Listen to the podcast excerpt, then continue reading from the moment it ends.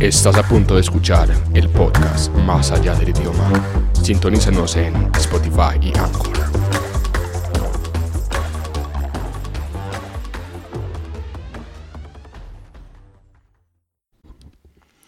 Bueno, hola a los que escuchan este podcast después de tanto tiempo sin tener un episodio. Llega este episodio, seguimos en la segunda temporada y bueno, llego recargado con nuevas ideas que no sé si les va a gustar, a mí me fascina y bueno, espero que sea el gusto de todos. Hoy vamos a hablar de un tema que a mí personalmente me interesa muchísimo, que se llama inteligencia artificial. Yo sé que es un tema que a la mayoría de las personas les levanta al menos un poco de curiosidad y de intriga, porque bueno, siempre es natural en los seres humanos sentir interés por lo desconocido, ¿cierto? Más aún cuando sabemos que va a llegar y que está a la vuelta de la esquina y no sabemos todavía bien cómo va a afectarnos. Hoy voy a mezclar este tema que me parece particularmente especial con otro tema pues que en sí nunca lo había pensado, pero gracias a una gran, gran, gran amiga de infancia. Julio, ojalá escuches esto. Me empecé a interesar y bueno, leyendo me di cuenta de que es un campo bastante interesante, bastante importante y es la enfermería, lo que en inglés llamaríamos nursery. Así que el tema es inteligencias artificiales y enfermería, bueno, y también medicina general. Vamos a ver ese tema porque quiero mostrarles lo importante que va a ser esto para los idiomas, cómo eso va a afectar la necesidad que tenemos para aprender idiomas, no solamente inglés, vamos a ver que hay otros idiomas involucrados. Así que bueno, no dando más vueltas a esto, empecemos que entre la intro.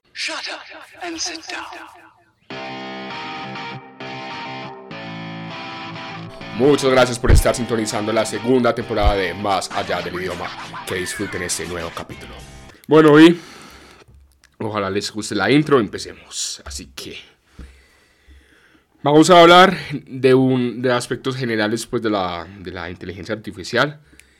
Que si sabemos bien, se, la inteligencia artificial, pues el estudio de esta se divide en diferentes ramas. Uno, por ejemplo, es aprendizaje de la máquina. El otro es mm, conexión neuronal. Y bueno, me acuerdo de esos dos. Sé que hay otros. Ah, otro es eh, aprendizaje profundo, deep learning. Y bueno, son temas que estudié en algún momento de mi vida, de hace poco, y que la verdad tienen mucho, mucho jugo que sacar. Vemos que este tipo de deep learning, que es, que es aprendizaje profundo, se encarga de encontrar, digamos, patrones, encontrar enfermedades en pacientes a través del aprendizaje, del profundo aprendizaje, del constante darle información. Es un trabajo que, bueno, que harán en su momento las enfermeras, así que enfermeras no se preocupen que las inteligencias artificiales no vienen para quitarle el trabajo como tal, sino que definitivamente se los va a mejorar, va a hacer las vidas un poco más simple, más cómoda. Y ya vamos a ver por qué enfermeras y enfermeros. Bueno, ya está probado que hay máquinas que hacen diagnósticos de la tuberculosis, em, rayos X con un 96% de accuracy. Accuracy es acercamiento, precisión, 96% de precisión, lo cual es, pues, imagínense, muy acertado. Eh, igual, ahí necesita ser todavía mejorado para que me imagino que llegue al menos a un 99.9%, pero también se usa en para descubrir patologías, en oftalmología y en cardiología. Imagínense ya todos los procesos que va a hacer las inteligencias artificiales. Ya las enfermeras y los doctores y los enfermeros y las doctoras van a poder especializarse en cosas diferentes y van a volverse más generalistas. Así que es una gran oportunidad para todos. También se ha descubierto que en el cáncer de seno, para también detectar eh, ciertas asociaciones que son difíciles de hacer por los humanos. Eh, y obviamente va... Esas, esas inteligencias van a hacer que los procedimientos sean más baratos y eventualmente ciertos puestos van a ser reemplazados, pero van a surgir varios nuevos. De hecho, algo interesante de esta época es que el coronavirus, con el coronavirus, pues, inteligencias artificiales han permitido a eh, controlar un poco la pandemia. Les cuento que eh, hicieron pues escáneres, escáneres, eh, mil, mil sistemas escaneados para 60 personas, por lo cual se da un scan total de 60 mil pacientes, ¿cierto? Eh, escaneados para investigar el coronavirus, es decir, mil, mil escaneando 60 personas. Imagínense la cantidad de información que se puede sacar de, de esto. Algo que no seremos capaces los humanos. Quizás sí, pero no en el futuro cercano. Bueno, también las inteligencias artificiales han ayudado muchísimo para Mm, cuando la gente hace llamadas y necesitan darse cuenta de qué síntomas tienen, de si se van a recuperar, qué deben hacer. Las inteligencias artificiales tienen un gran poder, tienen una gran capacidad. De hecho, pues no sé, voy a ponerles un, un audio, un audio en el cual ustedes van a... Lo voy a poner y tiene un misterio. Ya eso les voy a contar. Así que vamos a ver. Ojalá no me quiten los derechos. Ven, no me eh, cierren esto por los derechos de copyright. El caso es que, bueno, vamos. 60% of small businesses don't have an online booking system set up. We think AI can help with this problem. So let's go back to this example. Let's say you want to ask Google to make you a haircut appointment on Tuesday between 10 and noon.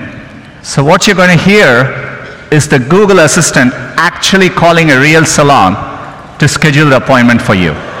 Let's listen.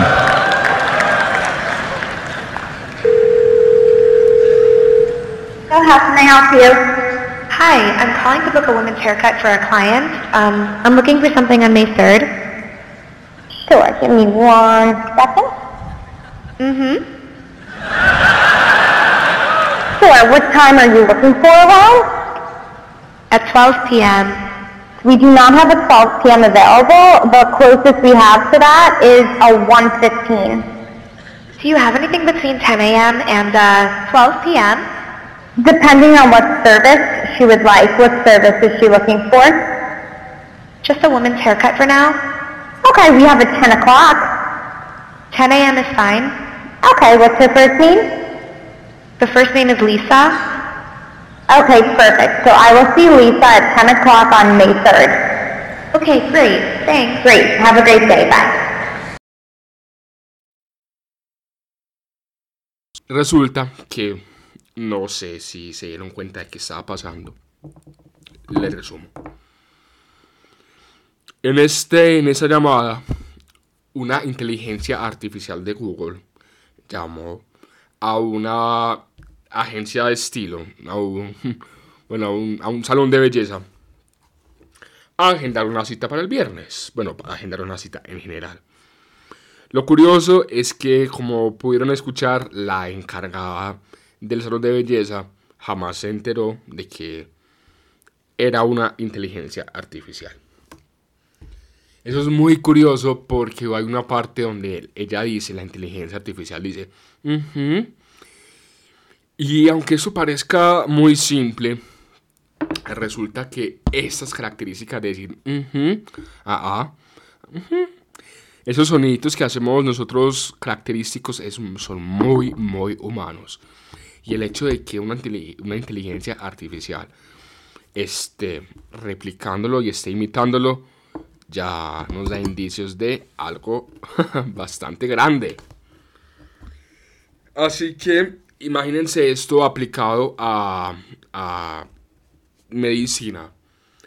Una persona, una inteligencia artificial que conozca tanto a los pacientes, que aprenda de los pacientes, esto hace parte del machine learning, que es de lo que yo les dije de aprendizaje de máquinas, en el cual la máquina va aprendiendo de la información que nosotros mismos les vamos dando.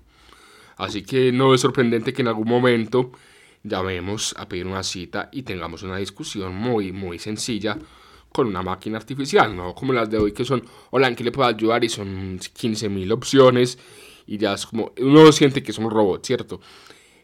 Quizás ya no nos demos cuenta de que es un robot. De hecho, el IBM, el IBM que es el Ibero-American Bank of... Mm, bueno, tengo que revisar bien eso. Eh, pero es un banco, ¿cierto? Eh, Ibero-American Bank of Massachusetts. Creo, creo. Banco Iberoamericano de algún lugar. Bueno, resulta que está desarrollando ya una inteligencia artificial para que los clientes que llamen no tengan que hablar con máquinas. Porque de hecho de las quejas más grandes que hacían era que sí, que era, que era ineficientes. Así que bueno, vamos avanzando. Ya call centers. Si ven que va habiendo ciertos reemplazos en los puestos de trabajo. Ah, se llama, eh, se llama Watson. La inteligencia se llama Watson. Pueden buscarla como IBM, IBM Watson, W-A-T-S-O-N. Aprende básicamente de nosotros.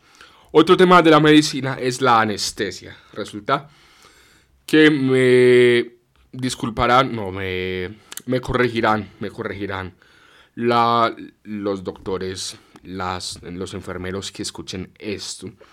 Pero a veces hay problemas con la anestesia y es que la anestesia es un tema complicado, de hecho es un sistema que hay que controlar, hay que controlar bastante bien en el mercado porque no siendo bien aplicado puede tener graves consecuencias como matar a alguien. Así que digamos que eso es un, eso es un control que se debe hacer bastante fuerte y ya hay inteligencias artificiales que están siendo entrenadas para que apliquen con precisión las anestesias. Esto, entonces imagínense cómo va a afectar a las enfermeras. Unos dirán que bien, otros dirán que mal. Para mí, pues ni bien ni mal, es simplemente una ayuda. Es una ayuda que les van a dar a las enfermeras. No quiere decir que las enfermeras dejen de aplicar anestesia. Pero obviamente ya no tendrán que preocuparse tanto por eso. Y dedicarse a otras cosas más de investigación. Que van a hacer mejores resultados en la carrera, en su carrera. Ay, para que lo busquen, se llama Sedasis, S-E-D-A-S-Y-S, ¿cierto? Y es una. Y hay una baja probabilidad de que haya una sobredosis. También, eh, esto lo saqué de. Lo que voy a decir, lo saqué de una página que se llama MD Plus DI, que en español sería MD más DI, más el signo de más y habla sobre Johnson Johnson en la, en la cirugía. Muchos ya saben eso.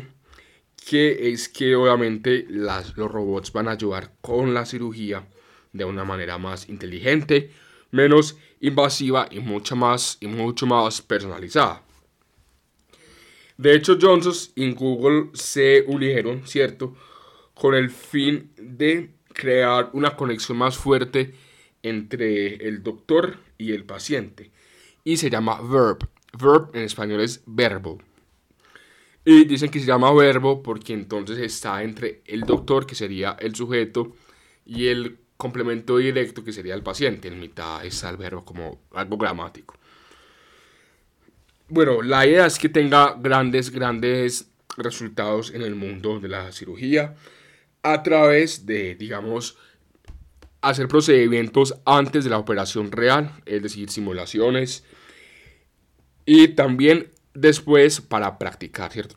Como, práctica, me imagino que rehaciendo la cirugía una y otra vez para mejorar lo más que se pueda.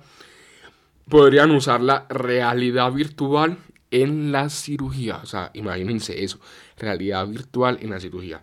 Vamos a tener cirujanos de una calidad tan brutal, tan brutal, que otras galaxias van a venir a operarse aquí al planeta Tierra. ya, ya. Bueno, hay otra que se llama Roche.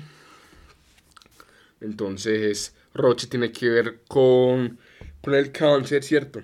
Mm, es, es, de cuidado de la salud, con eh, terapias para el cáncer.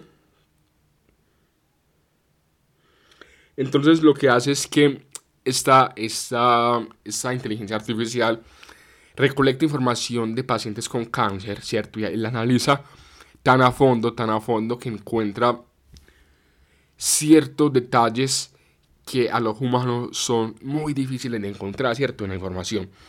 Entonces lo que hace es que va buscando la información muy profundamente, muy profundamente y da con resultados brutales, sorprendentes. De hecho, se está usando en algunas, creo que se está usando en algunos hospitales, especialmente en Estados Unidos. Así que bueno, el inglés y Estados Unidos y el cáncer, si alguien está interesado, puede ser un buen lugar para empezar esos estudios. Igual es bueno seguirse informando porque aquí no está la verdad absoluta. Bueno, también hay una inteligencia artificial llamada BERG, B-E-R-G, que es encargada de encontrar nuevas drogas, nuevos medicamentos y nuevos diagnósticos. Es básicamente también se encarga de buscar patrones en ciertos comportamientos de, de tipos de cánceres, ¿cierto? En seis, en seis tipos de cáncer comunes. Entonces la inteligencia artificial lo que hace es que mira los patrones en la información para encontrar áreas en, en las que la biología hace parte importante ¿cierto? Y entonces de ahí extrae información. Por ejemplo, recolecta información genética, genómica, de los, bueno, genómica, de, de pacientes. Y también mira información que hay en las células, por ejemplo, eh, lípidos, proteínas, y las va analizando hasta encontrar ciertos tipos de sustancias que puedan combatir ese tipo de cánceres, que es lo que llamaríamos nosotros medicamentos, ¿cierto? Y diagnósticos. Entonces también básicamente lo que hace es que Burke mira los genomas, ¿cierto? Y considera las respuestas de la enfermedad. Es como tanteando a ver cómo responde a ciertos cambios hasta que da con ese factor biológico que desencadena esta este cáncer. Entonces, ese proyecto está en fase 2, en 2016 estaba en fase 2, además que sigue en fase 2, mm, eso de tomar bastante tiempo en hacer. Pero bueno, quizás eso nos traiga la cura para el cáncer, ojalá sería una felicidad grandísima para todos. ah, bueno, y esto lo haría eh, para encontrar una droga contra el cáncer eso lo haría a través de revertir algunos cambios en el metabolismo del de las células cancerígenas. Bueno, básicamente me imagino que las va a matar de hambre. Excelente. Ahora sí, podemos seguir a lo que es asistencia personal. Y entonces sabemos que muchas veces, eh, bueno, son, vamos a tomarlo con pinzas porque hay cosas que hay que analizar desde diferentes puntos de vista. Pero digamos que las inteligencias artificiales van a permitir una guianza, eh, van ciertas funciones básicas de la enfermería van a ser cedidas, ¿cierto? Van a ceder. Entonces las enfermeras o se adaptan o pues tienen que adaptarse, no hay, no hay más opciones. Sin embargo, como decía al principio, las enfermeras aún van a ser necesitadas. Porque no quiere decir que tener inteligencias artificiales que parezcan humanos es igual a tener humanos y sobre todo en un campo tan, tan humano como es la ciencia, la medicina, la medicina. Importantísimo. Así que no se entristezcan ni doctores ni nadie, ni nadie, por favor. Antes creería yo que es una noticia para estar más contentos. Hay una inteligencia artificial que se llama Rothman Index, R-O-T-H-M-A-N. Entonces manda notificaciones al WhatsApp cuando un paciente está muy enfermo, se está poniendo grave. Hace, por ejemplo, también una rutina de medicación, de medicamento. Es lo que hacen las enfermeras, pues, hoy en día, que yo pienso que es loquísimo porque una vez estaba en un, hospital visitando a una tía que estaba muy enferma. Y entró una enfermera. Bueno, yo cuando, yo cuando entré había un pasillo larguísimo, un pasillo larguísimo y yo caminaba y había muchas habitaciones. Derecha, izquierda, había muchas habitaciones. Eh, creo que empezaba desde las 110 y terminaba en las 150. Imagínense la cantidad. Hay habitaciones donde hay dos personas, tres, creo, si no estoy mal. Y yo estaba en la última. Y llegó una enfermera a darle medicamento a mi tía. Yo en ese momento pensé, yo dije, no, pues sorprendente que esa enfermera, si le toca hacer esto, me le quito el sombrero y, o sea, que le toque pasar por cada una de esas habitaciones, a cada uno de esos pacientes, a darle medicamento. Imagínense, se le da todo el día ahí. Yo me preguntaba, literalmente, literalmente esa enfermera todo el día lo va a gastar dándole medicamento a una persona. Pues, para, para mí eso es sorprendente porque podría estar invirtiéndolo en otras cosas. Entonces Rodman, eso, eso es lo que hace. Va aprendiendo los pacientes, instruido primeramente por las enfermeras. Ya me imagino que después van a hacerlo solo, solos. Y empiezan a dar medicamentos ellos solitos, ellos solitos. Eso lo hace mucho más eficiente, me parece a mí. Además de que son robots que no son así como los imaginamos, que son grises y ahí caminando así, como todos lenticos y hablando robóticamente. No, sino que son robots que montan conversación, que saludan, son formales. Y la gente, de hecho, donde se probó esta tecnología, la gente a veces se sentía demasiado intimidada porque pues es un robot que está hablando, ¿cierto? Pero, por ejemplo, también había experimentos en los que llevaban robots que eran muy parecidos a humanos. Y la gente decía que estaba bien, sí, que desde que el, desde que el robot pareciera humano y que no fuera demasiado y que fuera buena gente, la gente lo aceptaba, ¿cierto? Hay, hay una hay algo muy interesante que es como un fenómeno que tenemos los humanos por naturaleza. Y es que cuando vemos que un objeto se parece demasiado a un humano, en vez de sentirnos atraídos hacia ellos, generamos cierta repulsión, como cierto miedo. Y por eso, es como dato curioso, las caricaturas, los videojuegos, los programas de televisión que son animados son parecidos a los humanos, pero no llegan a ese realismo, porque en vez de interesarnos nos sacaría corriendo de las salas de cine. Así que eso es importante tenerlo en cuenta a la hora de crear robots. Ellos van a, facilitar el trabajo de las enfermeras, porque entonces las enfermeras van a tener una nueva oportunidad de recolectar información, ¿cierto? De, diferentes maneras de, los pacientes. También las enfermeras, que eso me parece a mí que es muy importante, no sé qué pensarán las enfermeras, van a poder estar más pendientes de los pacientes, ¿cierto? Imagínense no tener que andar con tanto papeleo para arriba y para abajo revisando, porque me imagino que después de recolectar información de las medicinas tienen que hacer un papeleo antes y después, que para mí ya es como es un poquito estresante, desesperante. Y eso obviamente les va a quitar tiempo que pueden pasar con el paciente. Por lo cual, bueno, me, imagino que van a estar más cerquita del paciente. Y uno como, y uno como paciente anhela eso, ¿cierto? Le agrada que la enfermera esté ahí hablándole, o el enfermero, y hable con uno, y se preocupe por uno, y no tenga que entrar y salir y entrar y salir, solamente verlos tres minutos al día. Bueno, esos robots van a ser emocionales, como les estaba contando, ¿cierto? También van a estar en asistencia a, a la gente suicida, también para controlar los signos vitales, para que estén estables, administración del medicamento y protocolos ante enfermedades infecciosas. Esto me corregirán pues las, los, los personales de la salud. Pero para mí, si yo fuera doctor o enfermero o lo que sea relacionado con la salud, yo prefiero mandar un robot, ¿cierto? A que entre un paciente en una camilla, sabiendo, obviamente sabiendo que es confiable el robot que ya se ha entrenado por uno. Y yo evitar enfermarme, ¿cierto? Evitar pues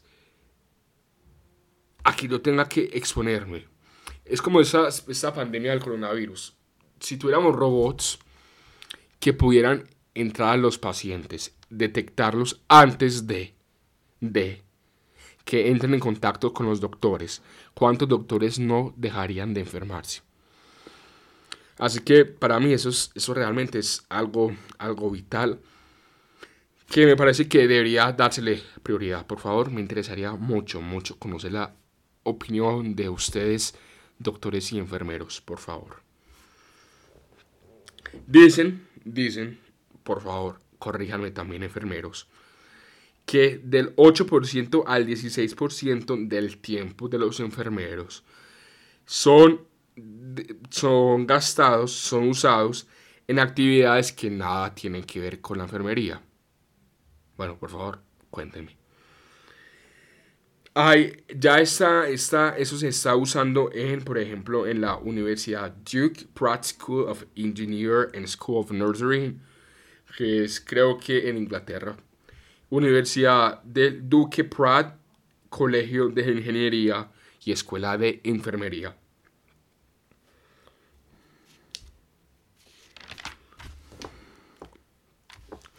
Bueno, otro es, por ejemplo, que no sé si ustedes sabían que hay lugares donde la población es cada vez más anciana.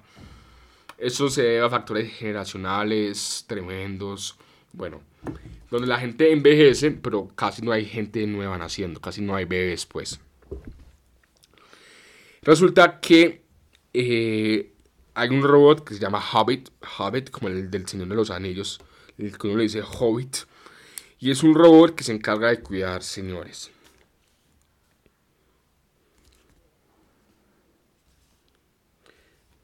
Entonces, por ejemplo, ellos, ellos se encargan de contactar a, los pacientes, de, de, contactar a la gente, ¿cierto? Y darles la mejor ayuda. Son, son asistentes básicamente. Entonces, identificando dónde vive el, el identifican quién es el paciente a través de reconocimiento facial. Por lo cual, imagínense, van a tener una, base de datos personalizada.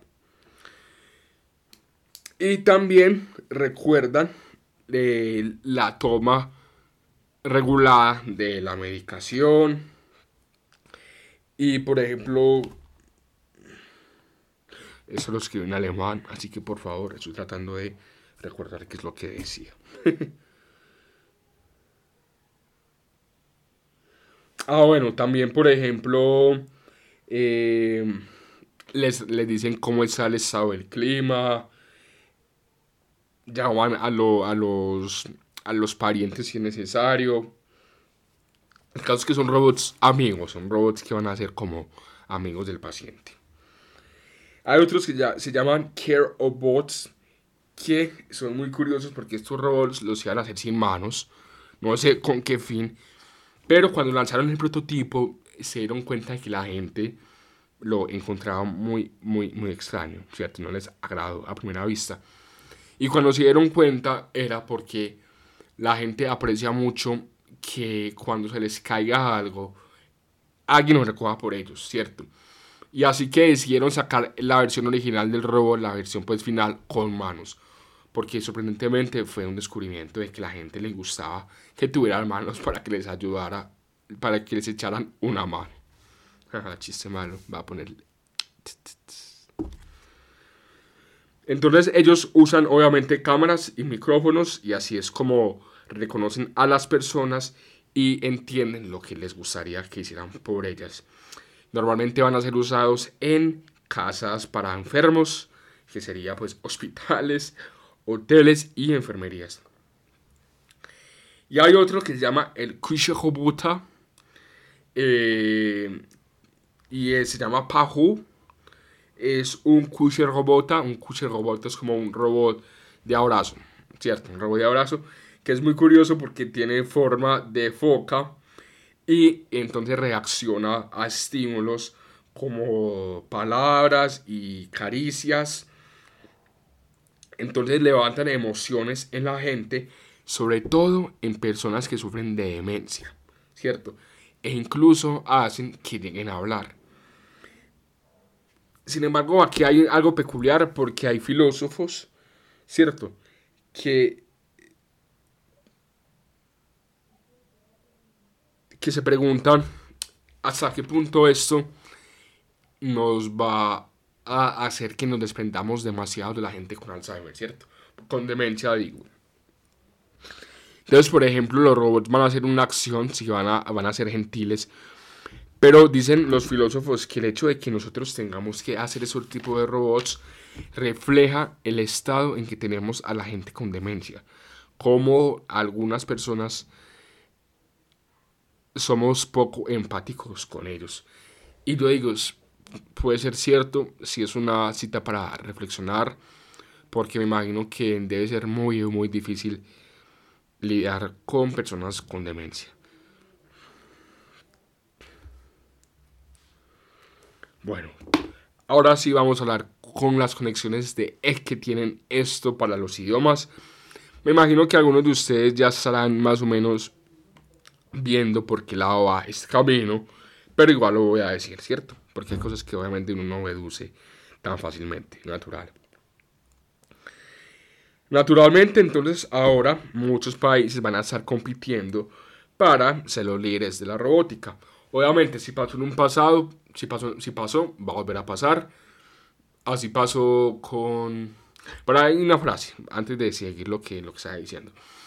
Ah, pero hay una frase que dice que la historia no necesariamente se repite, pero que sí rima en, muchas, en muchos momentos de la vida.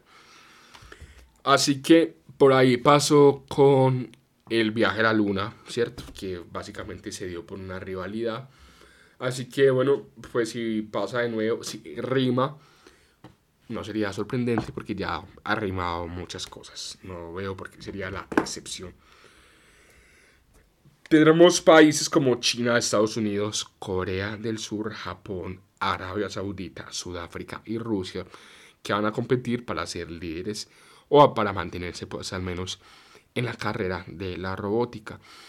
De hecho, en ese momento en Asia se está lidiando pues una guerra, no una guerra como tal, pero sí es como ciertas tensiones, ciertas tensiones por esto. Así que bueno, the more you know, the better results you'll get.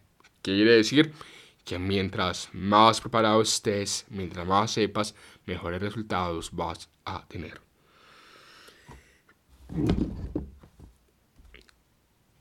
Por ejemplo, ¿qué va a pasar con los medicamentos, cierto? Va a haber quizás países tratando de sacar los mejores medicamentos. Entonces imagínense uno poder hablar cinco idiomas de los cinco países más grandes en farmacia, farmacología, ¿cierto? En enfermería.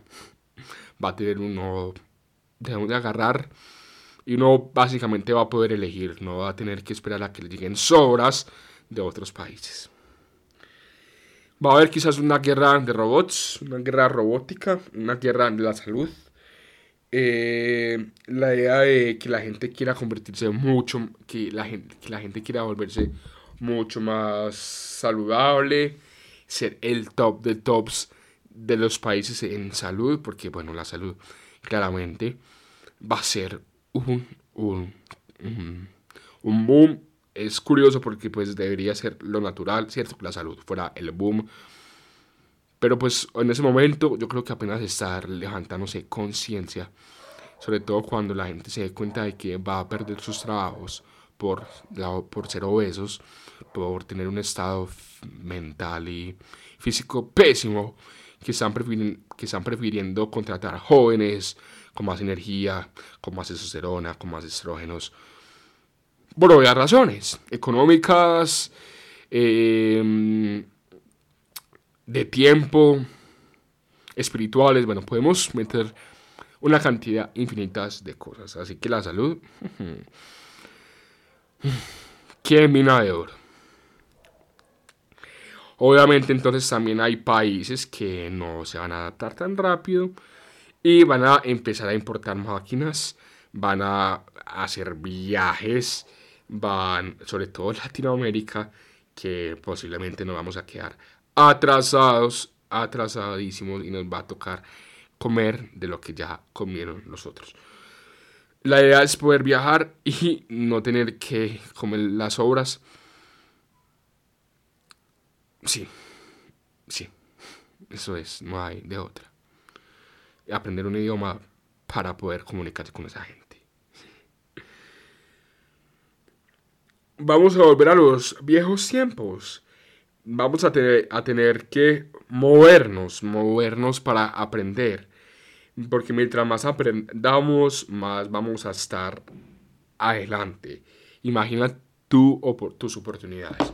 Cuando me refiero a que volver al pasado es cuando por allá, es cuando en los imperios Antiguo Egipto, Constantinopla, el imperio bizantino,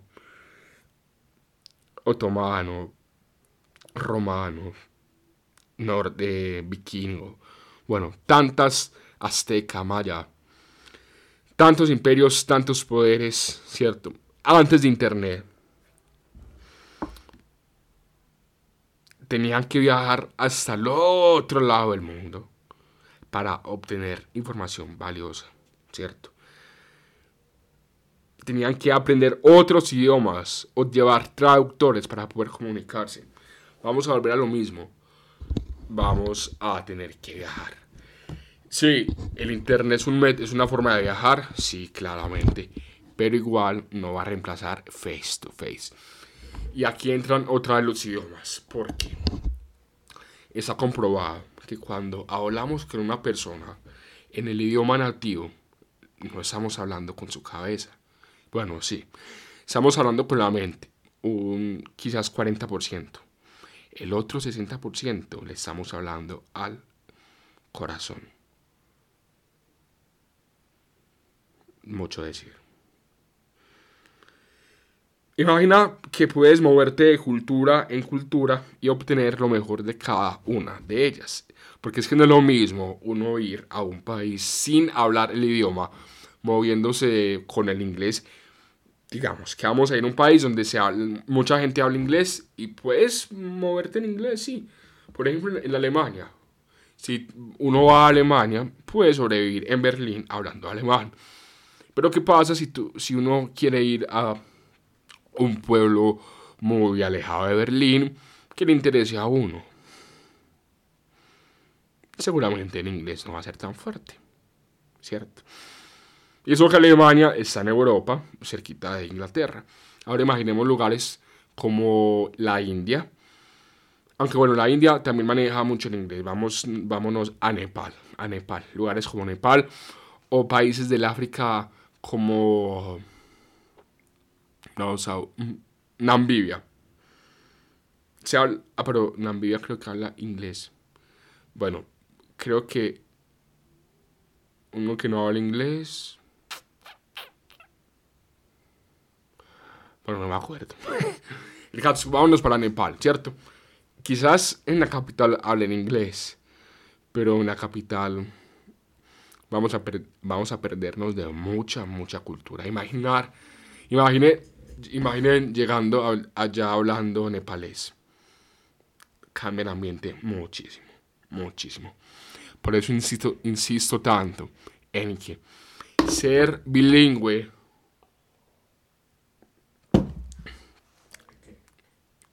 es mejor que no serlo. Pero es mucho, es, es si uno puede ser trilingüe o políglota, realmente está muy, muy por encima de cualquier bilingüe. Igual se empieza siendo bilingüe, eso, eso es normal. Pero hay que ver más allá. El bilingüismo se está quedando obsoleto. Vamos a llegar a un momento en el cual todo el mundo es bilingüe y ya bilingüe va a ser algo normal, como saber hablar. Así que hay que destacarnos, hay que destacarnos, hay que destacarnos, hay que destacarnos. Además, es claro que vamos a poder con diferentes idiomas estar avanzados, estar actualizados frecuentemente. Porque digamos que es información que sale muy nueva y normalmente la hacen en inglés o en el, en el, idioma, en el idioma de origen del país. Si es Japón, ese país, pues pongo de ejemplo, va a salir en japonés primero que en inglés. Digamos que lo sacan en inglés, en japonés, y si ahí tenemos suerte lo traducen al inglés. Si tenemos suerte. Si no, vamos a tener ese conocimiento perdido.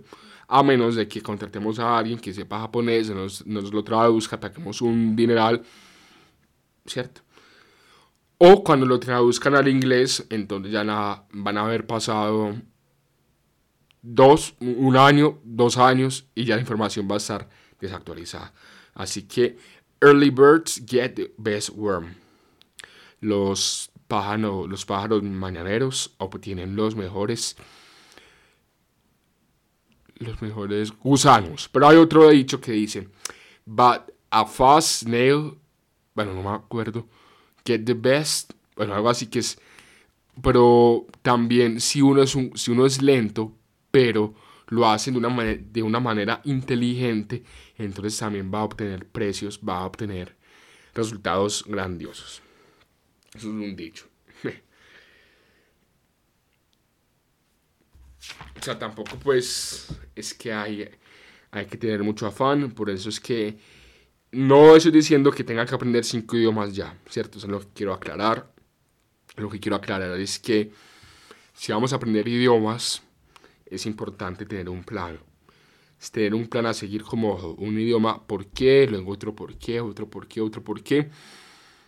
Y hacerlo de manera inteligente. ¿sí? Idiomas que, en mi pensar, que sirvan de algo. Hay gente que, saben, en, que no está de acuerdo y bueno, totalmente bien con ellos. Pero igual yo pienso que es mejor uno tener un plan y ser inteligente a la hora de aprender idiomas.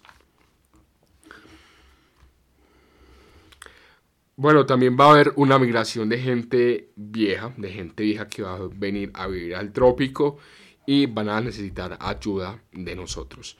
Gente de todos los países de Europa, de Asia, gente donde les conté que ya se están envejeciendo, donde el clima va muy duro y quieren venir por acá al trópico a tener una vida más relajada. Ahí entramos nosotros en juego.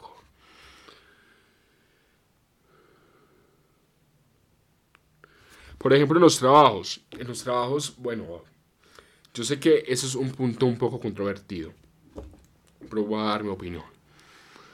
Hay trabajos en los que, digamos, que solo aceptan ciertas nacionalidades, ¿cierto? Y que porque son del país, hay empresas que solamente contratan colombianos, por ejemplo. Pongámoslo aquí, en, este, país. Sin embargo, pónganse un momentico. Hagamos esta, este, este juego de imaginación. Somos dueños de una empresa, cualquier empresa, una empresa de tus sueños. Y viene un colombiano, ¿cierto? Un colombiano. Y viene un, bueno, una persona de tu país favorito, no importa. El colombiano dice, yo soy colombiano, he trabajado tal, tal, y hablo español. Vale. Digamos que sabe lo mismo que tú sabes, si tú sabes un poco más porque tienes más, más, más información, porque hablas tres idiomas, hablas cuatro idiomas. Pero él es colombiano. Listo, él es colombiano. Bueno, tú no, de hecho, el otro, la persona que elegiste, que estás imaginando el otro país. Llegas, dices, bueno, te llamo, ¿cierto? Lo piensas, no te, no te agradó del todo. Llega esa otra persona de este país y dice, bueno, yo sé eso, lo sé pues mucho mejor, tengo, soy actualizado, eh, la información que manejo es de 2030, imagínate que estás en 2030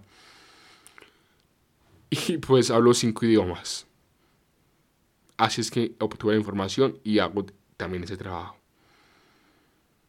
¿En serio dejarías ir a esa persona?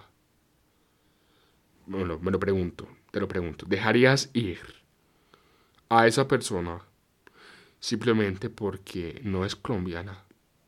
¿Tú qué harías? Sí me gustaría saber realmente qué harías. En mi caso, obviamente, le diría al colombiano, sorry, next, y contactaría a esa otra persona. No hay, para mí no hay discusión. Lo que, mi punto es que ya eso no va a importar tanto, ¿cierto? Que la persona sea colombiana y que por eso hay que darle más trabajo, no. Si alguien hace el trabajo mejor, así sea de otro país, así se pida más plata, si es una empresa seria, inteligente, va a contratarte va a contratarte. Nada más ponte tú en los zapatos de la persona que contrata. Y obviamente vas a tener el puesto, vas a tener mucho más dinero y más oportunidades. Obviamente las máquinas van a descubrir nuevas cosas y quienes hablen el idioma van a tener más oportunidades de estar a la vanguardia. Imagínate tú entrenando a una máquina de, una manera en la que nadie más puede hacerlo. O no nadie más, pero a menos sí muy poca gente. Básicamente vas a tener, a tener un monopolio.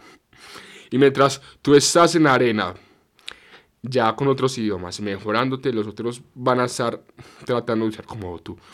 Y no es por ego, no es por ego, sino que pues es la verdad. Así que, watch out, watch out, watch out es, ten cuidado. Y para concluir, quiero decir que van a, venir, van a venir nuevos trabajos, nuevas Muchas gracias por estar sintonizando la segunda temporada de Más Términos, nuevas investigaciones, nuevos hobbies, o sea, nuevos pasatiempos. Y el que mejor se adapte más rápido, mejores oportunidades va a tener. Así que, bueno, eso es mi grano de arena. Les agradezco a todos los que escucharon este podcast. Por favor, recomiéndenlo. Síganme en mis redes sociales. Instagram, arroba Santiago Malz, arroba Santiago M-A-L-Z, arroba Newland, arroba N-W-E-W-L-A-N-G. Y en mis canales de YouTube como Newland Channel, N-E-U N-E-W-L-A-N-G, C-H-A-N-E-L. Y en el podcast, bueno, más allá del idioma en Spotify y Anchor. Así que bueno, ¿qué esperas para contarles a tus compañeros de este podcast? Y realmente me despido con un fuerte abrazo. Gracias de nuevo y nos estaremos viendo en otro capítulo se vienen cosas mucho más interesantes. Bye bye.